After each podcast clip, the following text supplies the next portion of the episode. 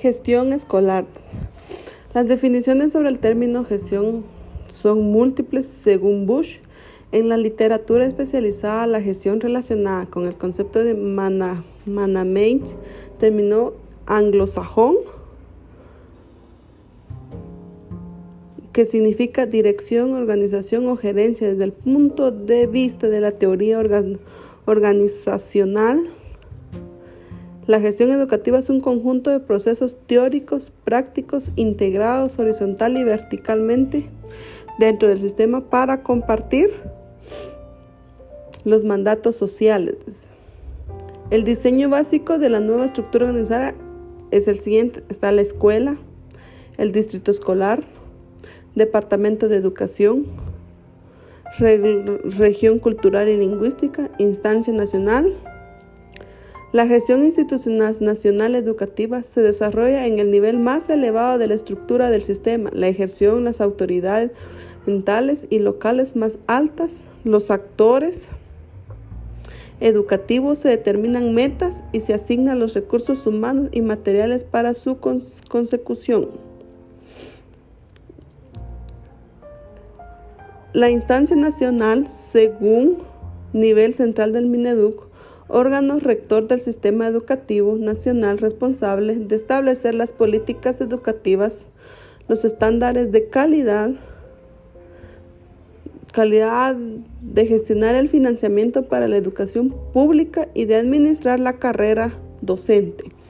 Los ámbitos o niveles básicos para la toma de decisiones y distribución de competencias del sistema educativo son organización del proceso enseñanza-aprendizaje, administración de personal docentes y directores, planificación y estructuras, recursos, en las últimas dos décadas, autores como Furlan distinguen tres niveles, la gestión institucional nacional educativa macro, la gestión escolar meso y la gestión pedagógica micro. La gestión institucional educativa se desarrolla en el nivel más elevado de la, estructura del sistema, la ejercen las autoridades gubernamentales y locales más altas. Los actores educativos se determinan metas y se asignan los recursos humanos y materiales para su consecución. La gestión escolar corresponde a, a los mandos medios, la realización, los encargados del funcionamiento de la educación en los estados, los ejes de sector, los supervisores y los equipos de apoyo. Por su parte, la supervisión escolar constituye un, un proceso de gestión fundamental para lograr los fines y objetivos educativos que se hacen realidad en las escuelas. Incluye las funciones de diagnósticos, planeación, seguimiento y evaluación, como las labores de asesoría, acompañamiento docente e impulso al trabajo colegiado. Estas últimas se consideran normativamente actividades sustantivas. La gestión pedagógica se da en el interior de las escuelas en particular, en las aulas de ellas son responsables los directores, los docentes, los consejos técnicos académicos, los consejos de participación social y los padres de familia. La gestión educativa, capacidad que poseen los gestores para ligar conocimiento y acción ética y eficacia política y administración en procesos que tienen al mejoramiento continuo de las prácticas educativas, a la exploración y exploración y explotación de todas las posibilidades y la innovación permanente. El nuevo modelo de gestión educativa a nivel nacional en Guatemala se consolidará con cambios en el marco normativo de la educación, la descentralización, la administración educativa, la modernización de sistemas y procesos y el impulso de una política integral de formación, administración y dignificación del recurso humano, tal como lo indican los acuerdos de paz y diseño de la reforma educativa. El distrito escolar núcleo de apoyo para el éxito de los proyectos escolares administrativos en forma descentralizada por unidades locales desconcentradas del Mineduc para procesos acompañamiento y administración de personal. Los, los, distritos podrán estar integrados por uno o más municipios e incluso podrá haber más de un distrito a escala municipal cuando sea conveniente direcciones departamentales de educación, unidades desconcentradas del Mineduc a las que se les delega competencia para la administración educativa, tales como autorización de funcionamiento y construcción de planteles, contratación y remoción de personal, presupuesto departamental, entre otros. La región cultural y lingüística, unidad territorial para la cual, para la cual con participación social se define el mesocurrículo, constituye el instrumento pedagógico que articula a, a, mediano o a largo plazo el conjunto de actuaciones del equipo docente de un centro educativo. A fin, de acuerdo al contexto, la región no existe en la actualidad, aunque el diseño de reforma educativa plantea su creación. Esta región de, es tipo de cultural y sociolingüística.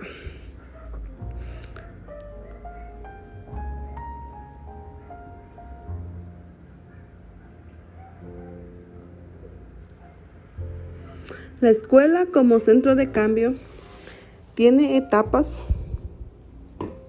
tiene las etapas de inicio a decisión de toda la comunidad educativa para hacer un cambio, revisión o diagnóstico del estado actual de la escuela para determinar las áreas de mejora, exploración de opciones para seleccionar un área concreta de mejora, planificación del proceso con la elaboración de un proyecto de mejora. Desarrolla puestas en práctica del proceso de mejora. Conviene desarrollar planes de acción, sostener el compromiso hacia el proyecto y comprobar el progreso superado, superando los problemas. Institucionalización.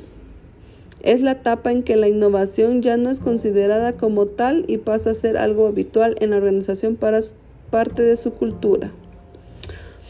El cambio depende del profesorado. Sabemos a dónde, sabemos a dónde vamos. Es importante que existan metas compartidas por todo el Consejo Técnico Escolar y por la comunidad educativa para conseguirlas. Es necesario el diálogo. Se ha demostrado que los centros escolares donde los profesores debaten con más frecuencia sobre los problemas de la enseñanza y sobre las vías de solución, están más preparados para afrontar procesos de mejora. Debemos tener éxito. El programa es responsabilidad de todos y es necesario lograr la colaboración de todos para ejecutarlo. Compromiso y corresponsabilidad serán palabras claves. ¿Cómo podemos hacerlo mejor? La idea de mejora, de mejora continua debe impregnar todas las acciones del centro educativo, uno de los males de nuestros docentes más generalizado de lo deseable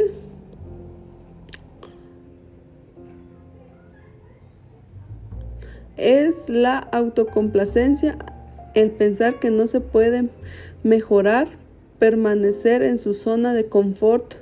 Murillo, Torresilla, Javier, lecciones aprendidas para la mejora de la eficacia escolar. Todos debemos aprender Aprender es un asunto de todos, de todos, dos elementos clave con la formación del profesorado y el aprendizaje de la organización. Los docentes han de estar constantemente aprendiendo. No es posible mejorar el centro educativo sin un esfuerzo de aprendizaje por parte de todos. Igualmente, el centro como organismo vivo aprende de sus experiencias basadas. Se trata de aprovechar ese aprendizaje para la mejora. Nos sentimos, bien, nos sentimos bien juntos. Al referirse a la calidad de las relaciones entre los miembros de la comunidad educativa, técnicamente se habla de clima de aula o del centro. Los estudios llevados a cabo tanto en España como en el resto del mundo han demostrado que este clima es un factor directamente relacionado con el rendimiento de los alumnos, además con buenas relaciones de trabajo mejor. Aprendemos intentando algo nuevo. El centro educativo debe arriesgarse. Tomar decisiones para la mejora supone cometer equivocaciones, pero sin ese riesgo no se puede avanzar. Pensamos mejor juntos. El trabajo docente ha de ser un trabajo en equipo y no solo porque es imprescindible la coordinación entre materias, aulas y ciclos, sino porque el trabajo realizado entre varios es enriquecedor para todos y, la, para todos y, la, y de mejor calidad. Aprendemos intentando algo nuevo. El centro educativo debe arriesgarse tomar decisiones para la mejora, supone cometer equivocaciones, pero sin ese riesgo no se puede avanzar.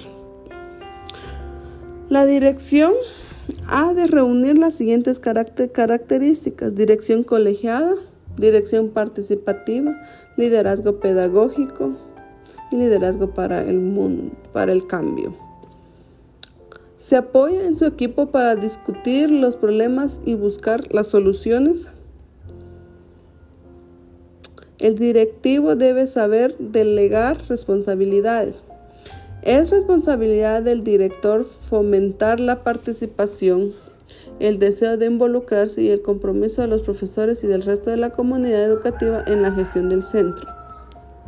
Una de las funciones de un director eficaz son concebir y comunicar con claridad los objetivos, coordinar el currículum, observar a los docentes y discutir con ellos los problemas de su trabajo, apoyar los esfuerzos de los problemas por mejorar la enseñanza, proporcionar los recursos necesarios para un buen desarrollo del aprendizaje, reconocer y premiar el trabajo bien hecho, apoyar y promover programas de mejora.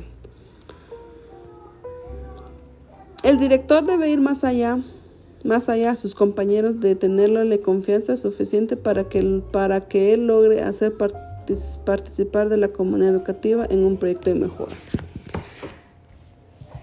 诶、